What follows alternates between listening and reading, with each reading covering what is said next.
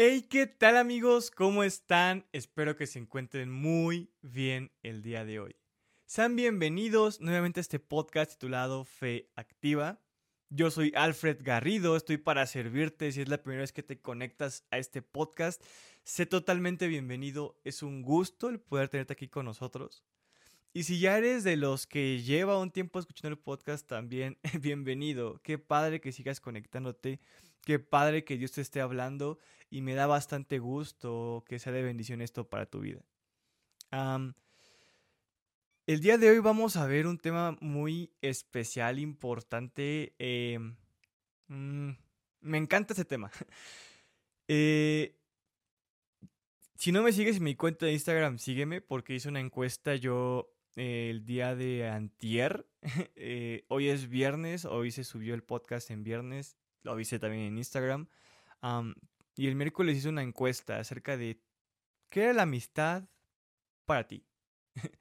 y recibí bastantes respuestas que me encantaron.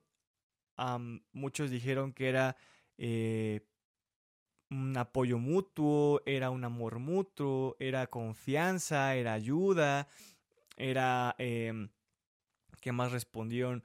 Un este un mandamiento también, muchos dijeron eso. y algunas, algunos están correcto, otros en, no, en lo incorrecto.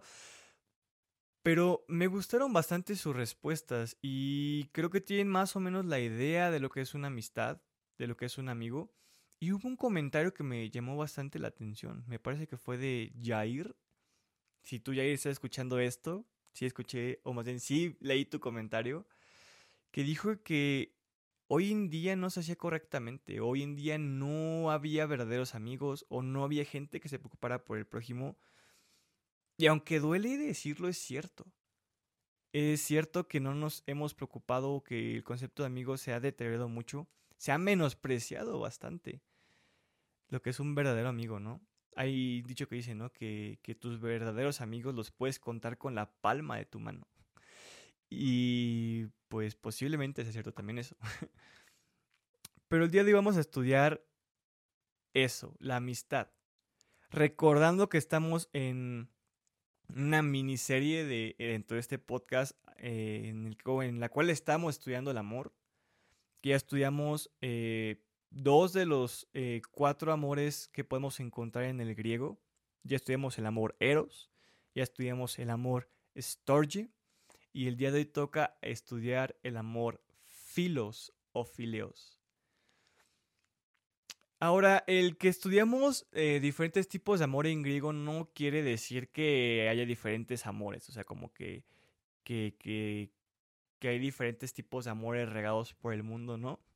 Más bien estamos estudiando la forma en la que dividimos un amor completo y en el griego se traduce en esta forma el amor romántico o, físico, que es el eros, el amor eh, natural, que es el amor storge, el amor que es la amistad, que es el amor eh, filos o fileos, y el amor ágape, que es el amor incondicional de Dios, ¿no?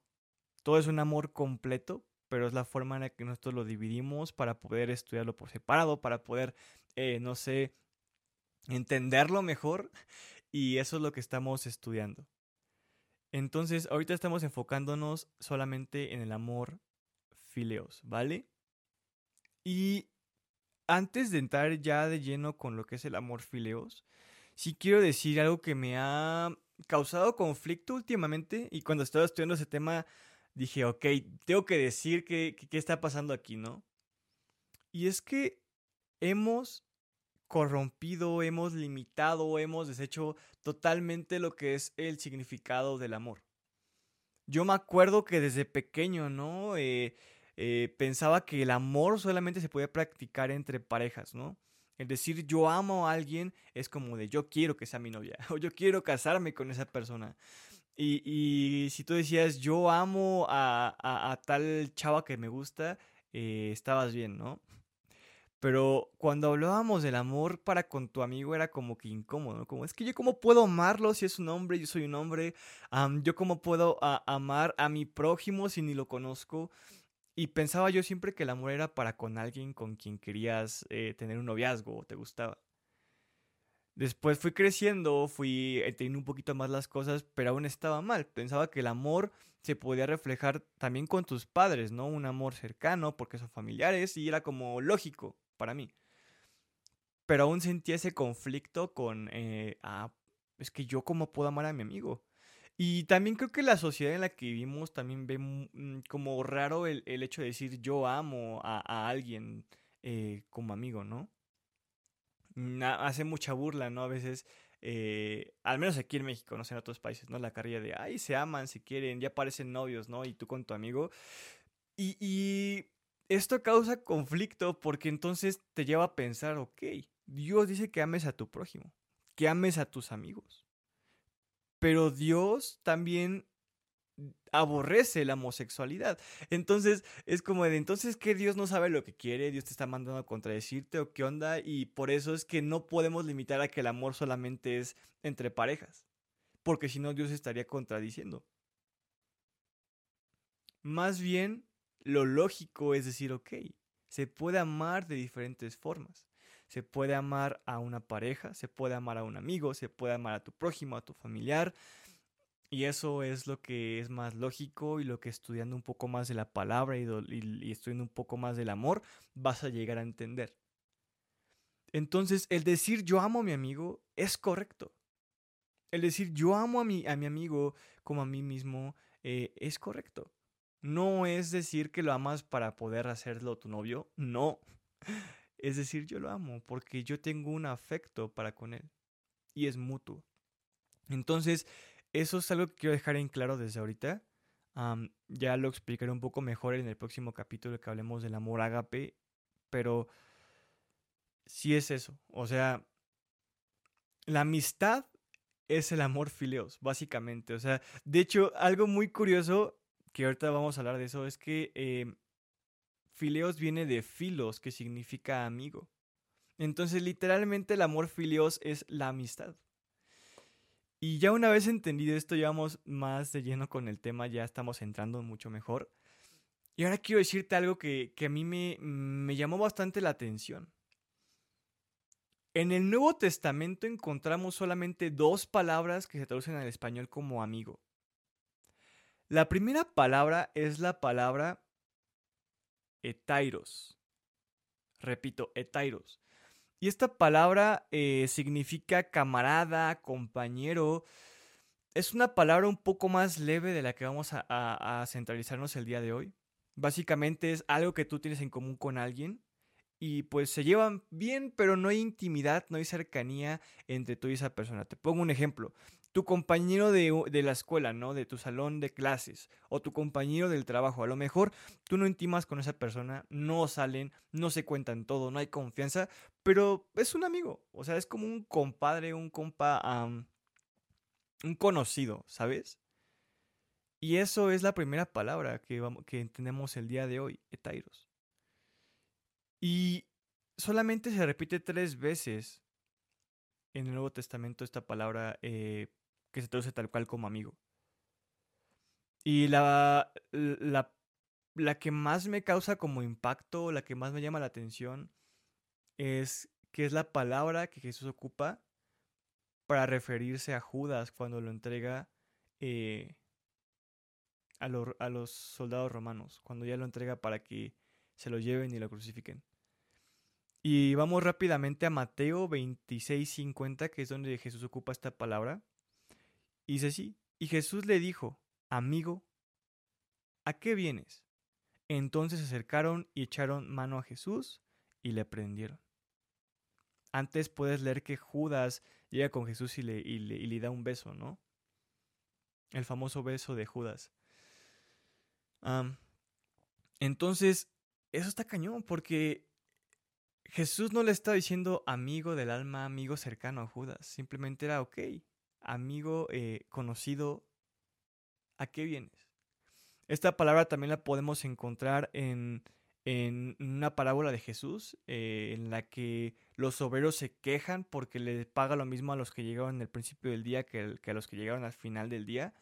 Y el jefe o el que paga le dice, oye amigo, pero contigo quedé esto. Eh, yo quedé esto contigo y te lo estoy pagando. ¿Por qué te quejas eh, si le doy más a quien llegó después de ti. Si te estoy cumpliendo con lo que yo te estoy dando, ¿no?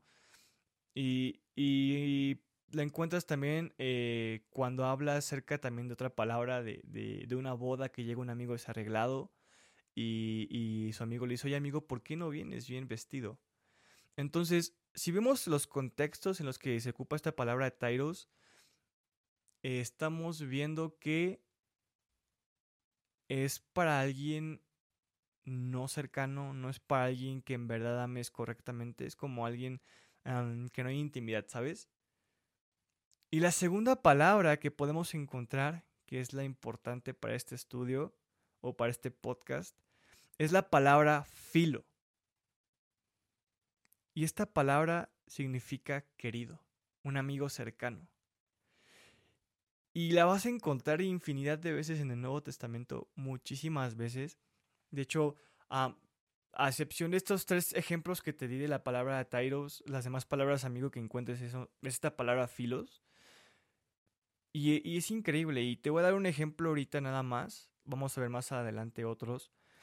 Pero en Hechos 10:24 vemos cómo eh, Dios eh, antes de este versículo le revela a Pedro, ¿no?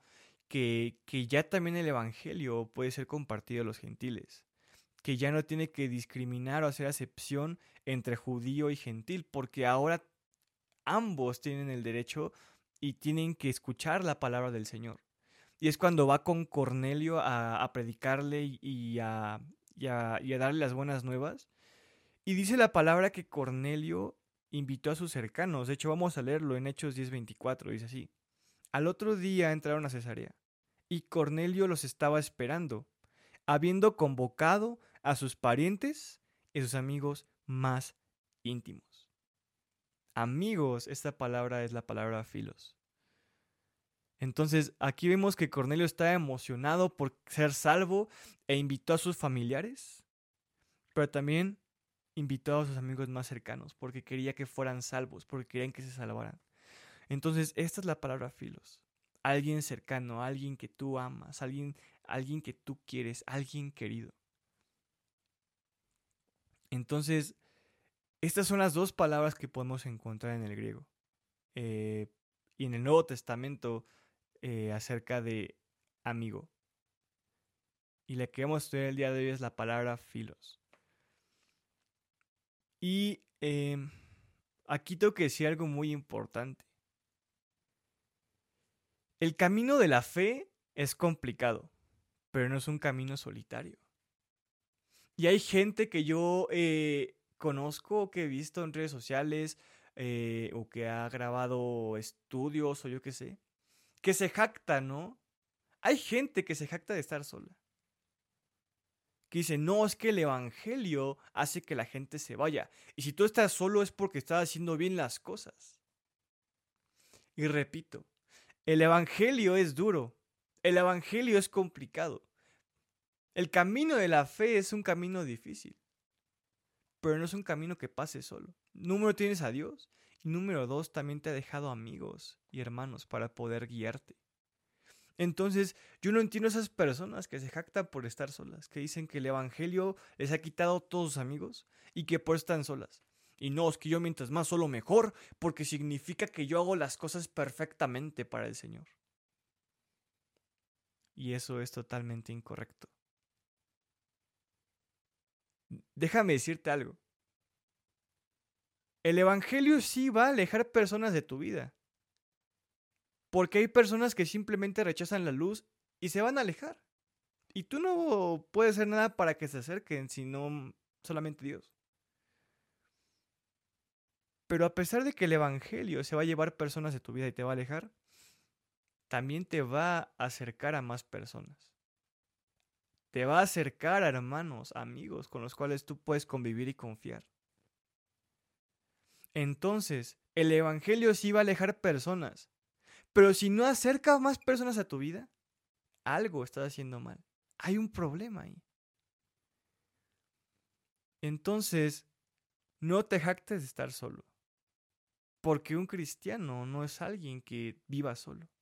Un cristiano es alguien que tiene amigos, que acerca a personas y que las atrae a él. No por su brillo, no por lo que pueda hacer él, sino por lo que Jesús hace a través de él, sino por el brillo singular que Jesús refleja en su vida. Y déjame decirte algo, Jesús no era alguien solitario. O sea, Jesús es nuestro ejemplo a seguir, Jesús es el estándar o, a lo que aspiramos nosotros. Y Jesús no era alguien solitario, Jesús en todo momento estaba acompañado, tenía sus discípulos que, no eran solamente doce, eran los más cercanos eran doce, pero tenía una multitud siguiéndolo. Él iba a sanar personas, él atraía personas a su vida. Y es lo que debe hacer un cristiano, atraer personas a su vida.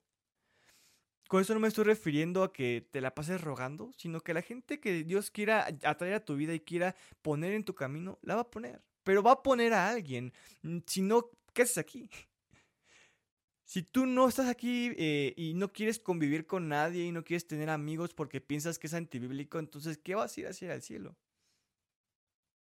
En el cielo vas a adorar al Señor pero también va a haber vidas y vas a tener amigos y vas a poder tener conversaciones no solamente con tus amigos actuales.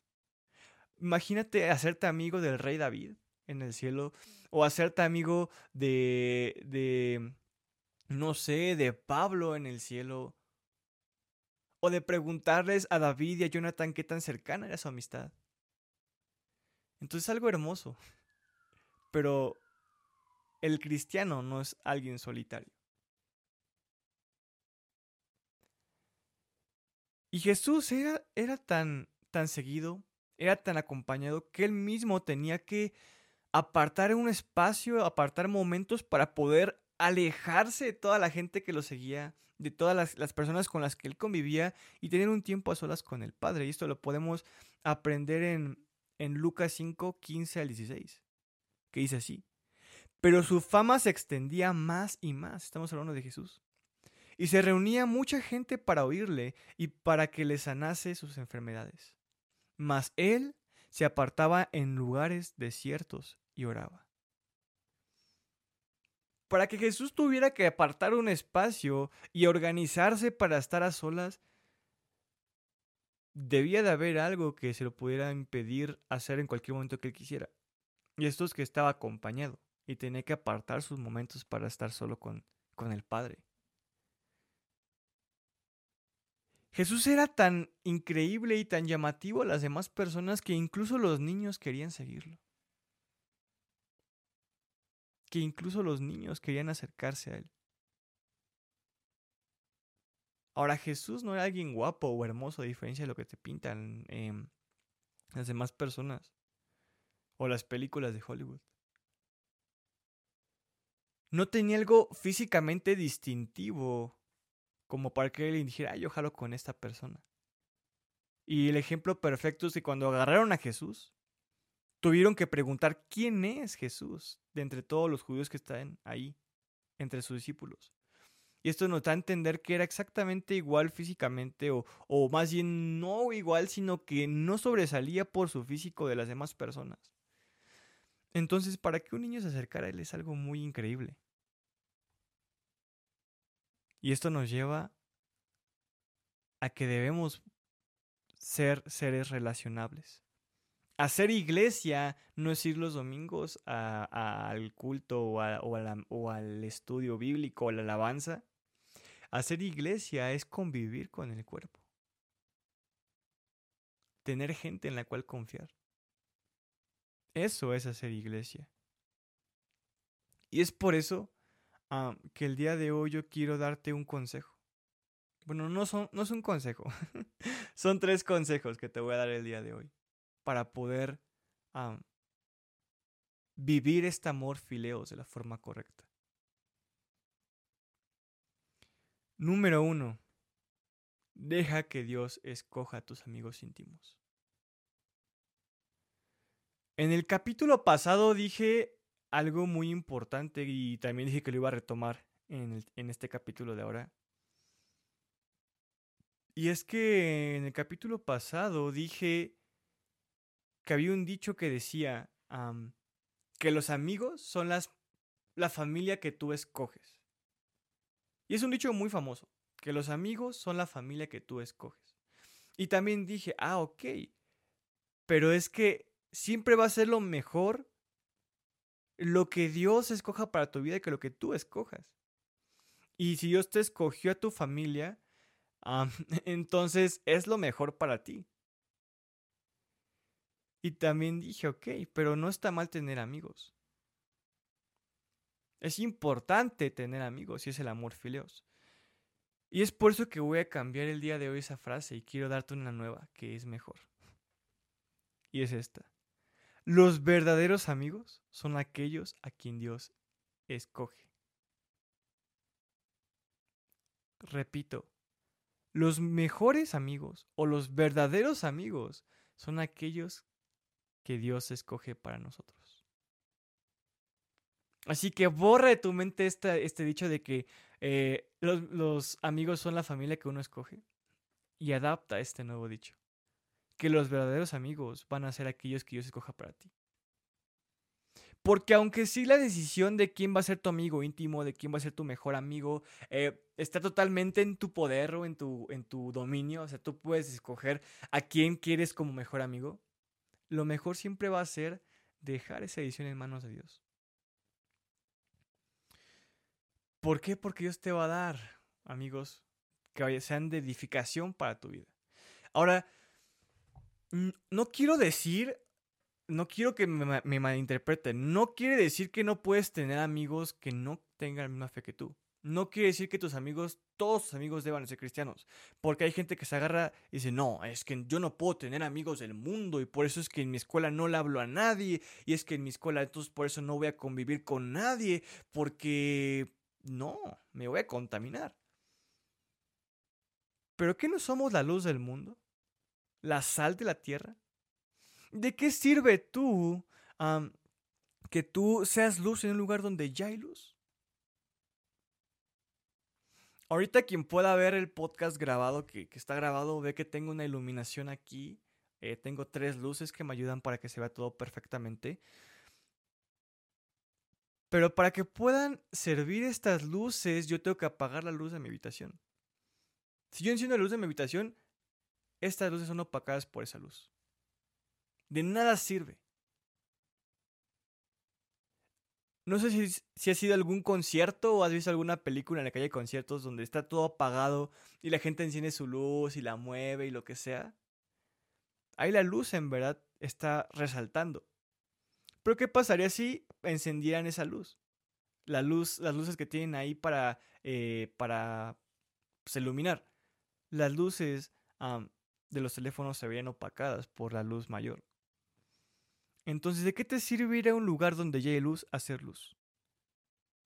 Que ahora, también la iglesia ocupa luz. No estoy diciendo que, que, que, no brilles en la iglesia y no, y no busques ayudar a la gente en la iglesia.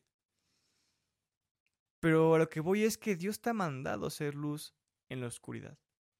Y la oscuridad es donde no está Dios. O no donde no esté, porque Dios está en todas partes, sino donde no se busca y no se adora a Dios. Y Dios quiere que seas luz ahí. Y mira, si, si está diciendo es que cómo puedes comprobar bíblicamente esto y que no sé qué, te lo voy a decir. Tú vas a encontrar en la Biblia que los fariseos le decían a Jesús que era amigo de, de, este, de, publicanos y pecadores. Vas a encontrar en la Biblia eso. Que decían los fariseos, no, es que este es amigo de publicanos y pecadores. La palabra amigo que encuentras aquí es la palabra filo. La misma palabra que estamos estudiando el día de hoy. Entonces, eso decir es que yo no puedo ser amigo de un pecador. Entonces, si te vas con esa lógica, tú no puedes ser amigo de nadie. Y tú no puedes tener amigos. Entonces, sí puedes tener amigos en tu escuela, en tu trabajo, eh, sí puedes tener amigos cercanos incluso eh, que no tengan la misma fe que tú. Pero para un mejor amigo, lo más íntimo posible que te vaya a aconsejar, que, que, que, que, le puedas contar tus problemas, que sí sea alguien que comparta la misma fe que tú que sea alguien cristiano. ¿Por qué? Porque te va a dar consejos en base a la Biblia, en base a lo que Dios establece. Posiblemente un amigo del mundo cuando te corte tu novia te diga, no, pues vamos a tomar unas chelas, vamos a emborracharnos, ¿no? Y un amigo que, sea cristiano, un amigo que, que ame en verdad a Dios, te va a decir, ¿sabes qué, hermano? Voy a orar por ti. ¿Sabes qué, hermano? Dios tiene una promesa que va a cumplir en ti. Sé paciente. Y es increíble porque Dios puede ocupar amigos cercanos tuyos para poder exhortarte, para poder animarte, para poder corregirte, para poder apoyarte, para poder ayudarte. Eso es muy hermoso. Y creo que una amistad increíble que podemos encontrar en la Biblia es la amistad entre, este, entre Jonathan perdón, y, David. Una amistad increíble. O sea, es tan grande esta amistad y tan poderosa que Jonathan sabía que él mereciendo el trono de, del, rey eh, Saúl, que era su padre, que por herencia él merecía el trono de, de, de Israel, entendió que David, su amigo, había sido escogido por Dios para suceder a Saúl. Y decidió ayudar a David, aunque sabía que su padre quería matarlo. O sea, si te pones a pensar lo que Jonathan pudo haber dicho, ok, em, que maten a David y yo me quedo como rey. Pero no, él apoyó a David muchas veces. Y si leemos 1 Samuel 23, 15 al 18, vamos a ver algo increíble que dice así. Viendo pues David que Saúl había salido en busca de su vida, se estuvo en Ores, en el desierto de Sif. Entonces se levantó Jonathan, hijo de Saúl, y vino a David a Ores, y fortaleció su mano en Dios y le dijo, no temas, pues no te hallará la mano de Saúl mi padre. Y tú reinarás sobre Israel, y yo seré segundo después de ti. Y aún Saúl mi padre así lo sabe. Ambos hicieron pacto delante de Jehová, y David se quedó en Ores, y Jonathan se volvió a su casa. Qué increíble amistad. Es una amistad increíble. Y, y, ¿sabes qué me llama la atención? Muchos pensarían, ah, no es que Jonathan y David eran mejores amigos y tenían la misma edad y compartían muchas cosas. No, o sea, Jonathan fácil le ganaba como por 40 años a David. Cuando Jonathan y David se conocieron fue cuando ya David eh, venció a Goliat y dice la palabra de Dios que en cuanto se vieron, su amistad se hizo increíble, que se amaban como a sí mismos. Y aquí viene lo que yo digo que mucha gente malinterpreta. Dice, no, es que entonces la Biblia aprueba la homosexualidad porque dice que Jonathan y David se amaban. Ya aprendemos que es el amor fileos y no el amor eros que vimos antes. Entonces, eso es increíble, ¿no? Tener un amigo en el cual confiar. Yo tengo la bendición de Dios de poder tener un amigo así. Eh, un amigo que, en el cual puedo confiar, que le puedo contar mis problemas, que podemos orar. Hace eh, unos días mi iglesia se inundó. Horrible. Y mi auto, o sea, aún no me dan el veredicto total, pero lo más probable es que ya sea pérdida total. Y en verdad tuve un apoyo muy grande de parte de este amigo, ¿no? Lloró por mí, me dijo que estaba para servirme. Eh, y así como él, hubieron muchas personas que se preocuparon por mí y mandaron mensaje y todo. Y es hermoso ver cómo Tienes amigos que se preocupan por ti, ¿no? Y, te dicen, ¿sabes qué puedo dar por ti? ¿En qué te puedo ayudar, no? Es algo increíble y algo hermoso. Entonces, primer consejo que te puedo dar, pide al Señor que te dé amigos íntimos, conforme a su voluntad.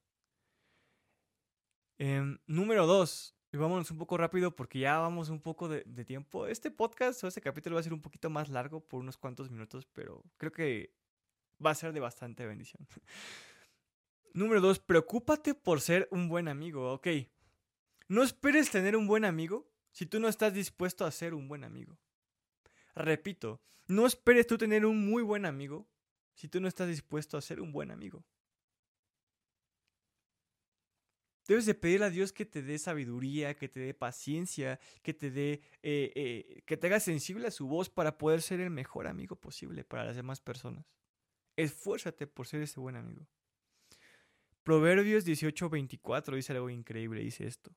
El hombre que tiene amigos ha de mostrarse amigo. Y amigo hay más unido que un hermano. Debes de preocuparte y buscar ser ese buen amigo. El preocuparte por esa persona. El preocuparte por prepararte para ser quien aconseje, quien instruya, quien guíe, quien apoye, quien Dios use para poder ser de bendición para esos seres queridos tuyos. Consejo número 3. Sé un buen amigo de Dios. Ok, y esta parte, por eso digo que va a tardar un poquito más, porque esta parte creo que es muy importante. Y aunque el día de hoy vamos a verla, no voy a dejar de tocarla a lo, largo del podcast porque es importantísima. Hay que preocuparnos por ser buenos amigos de Dios. Santiago 2.23 dice algo que me encanta y vamos a leerlo, dice así.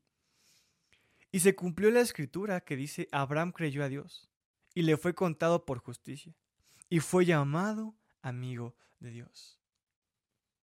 Qué increíble es ser amigo de Dios. ¿Y sabes qué?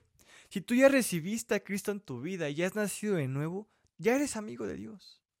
Porque dice Hebreos 11 que la fe nos lleva a agradar a Dios, que sin la fe no podemos agradar a Dios.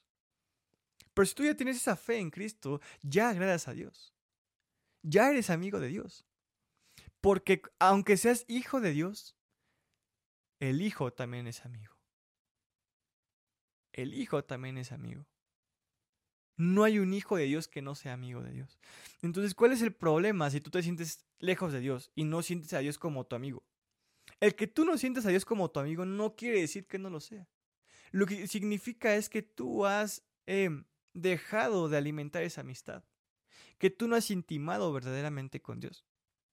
Desgraciadamente, y aunque suene fuerte, quiere decir que no has sido un buen amigo para Dios. Ese es el problema. Repito, al nacer de nuevo, tú ya eres automáticamente amigo de Dios.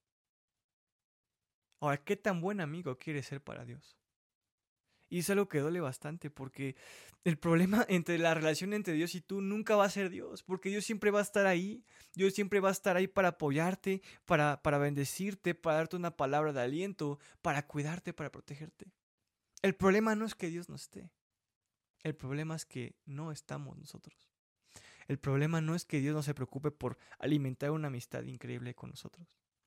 El problema es que no estamos dispuestos a alimentar esa amistad. Jesús dijo en Juan 15, de 3 al 15, Nadie tiene mejor amor que este, que uno ponga su vida por sus amigos. Y dice, vosotros sois mis amigos vosotros sois mis amigos. Y si hacéis lo que yo os mando, ya no os llamaré siervos, porque el siervo no sabe lo que hace su Señor, pero os he llamado amigos, porque todas las cosas que oí de mi Padre os las he dado a conocer. Qué increíble es esto. Qué increíble es que, que Jesús nos llame amigos. Y en estos tres versículos se repite tres veces la palabra filos. Amigos, amigos y amigos. Filos, filos, filos. Jesús te considera un amigo cercano y te ha revelado tantas cosas y quiere revelarte tantas cosas. El amor más grande, que es el amor que es capaz de morir por alguien, ya te lo dio. Él te considera su amigo cercano. ¿Tú lo consideras así? ¿Tú consideras a Jesús en verdad un amigo cercano, tu mejor amigo? ¿Qué tanto te has esforzado por, por reforzar esa amistad? ¿Qué tanto has puesto de tu parte para que tu relación con Dios mejore? Porque Él está ahí. Él murió por ti. Y no hay prueba más grande de amor que esa. Esfuérzate por ser amigo de Dios, un buen amigo de Dios. Habla con Él, búscalo, busca agradarle. Porque déjame decirte algo muy importante y, es, es, algo que limita bastante eh, este amor fileo si no lo haces correctamente. Es que este amor fileo funcionará siempre y cuando ambas partes tengan un beneficio. El amor fileos es un amor mutuo. Es algo que, es, que viene por dos partes Básicamente ambas partes se agradan de otra. Una verdadera amistad debe alimentarse por ambas partes, una y otra, y otra, y otra parte. En este caso, tu relación con Dios está siendo alimentada por Dios, pero posiblemente no por ti. Por eso te sientes estancado, por eso sientes que no hay salida, por eso te sientes solo, por eso sientes que Dios está muy distante y que te ha abandonado. Pero no es que Dios te haya abandonado, es que tú no quieres acercarte a Él. Y Dios quiere que tú lo hagas. Repito, el nivel de intimidad, perdón, el nivel, el nivel de, intimidad que tú puedas tener con Dios solamente está limitado por ti, no por Dios. Dios está ahí todo el tiempo. Cuando tú lo niegas, cuando tú eh, lo ignoras, cuando en vez de leer la Biblia estás viendo cosas que no debes de ver, Dios está ahí. Y no está ahí para juzgarte y castigarte y mandarte a la goma, está ahí para cuando tú te dignes a ir a verlo. Está ahí cuando tú digas, ok Dios, ahora sí yo quiero ser tu amigo, vamos a, a, a, a reforzar esta amistad. Dios va a estar ahí siempre. Pero debes de preocuparte por estar con Dios. Siempre. Y sé que suena fuerte y suena duro, pero tu vida no va a mejorar a menos de que seas un buen amigo de Dios. No sé, eh, pero el ser buen amigo de Dios te va a llevar a, a poder agradar a Dios. Y te voy a dar un ejemplo. la forma en la que uno habla, la forma en la que uno actúa, tus gustos, también tienen que ver y se ven muy influenciados con la gente con la que tú convives. Totalmente. Mientras más convivas con una persona que le gusta el fútbol, va a empezar a gustarte el fútbol. Incluso en mi, en mi iglesia, en mi congregación, hay un cierto tonito de voz que hacemos muchas veces de broma. Ah, no lo voy a hacer ahorita, pero se me sale de vez en cuando y no es que lo quiera imitar, sino que de tanto convivir con mis amigos de la iglesia, ya se me pegó ese tono. Y lo mismo con Dios. Mientras tú más convivas con Dios, más vas a actuar como Dios quiere que actúes. Pero si convives más con gente del mundo que no te edifica, y, y, y, y, repito, no es que no convivas con ellos, pero si convives más con ellos que con Dios, ¿qué se te va a pegar más? Lo del mundo. La forma en la que habla el mundo. La forma en la que vive el mundo. No la forma en la que Dios quiere que hables y la forma en la que, en la que Dios quiere que vivas. Entonces yo creo que fue una forma en la que Dios nos, nos está hablando y nos está confrontando para meditar qué estamos haciendo. Porque estos tres consejos que te estoy dando van por orden de importancia. Del último al primero. El tercer consejo es el más importante. Tú tienes que ser un buen amigo de Dios. Para poder así esforzarte para ser un buen amigo de alguien más.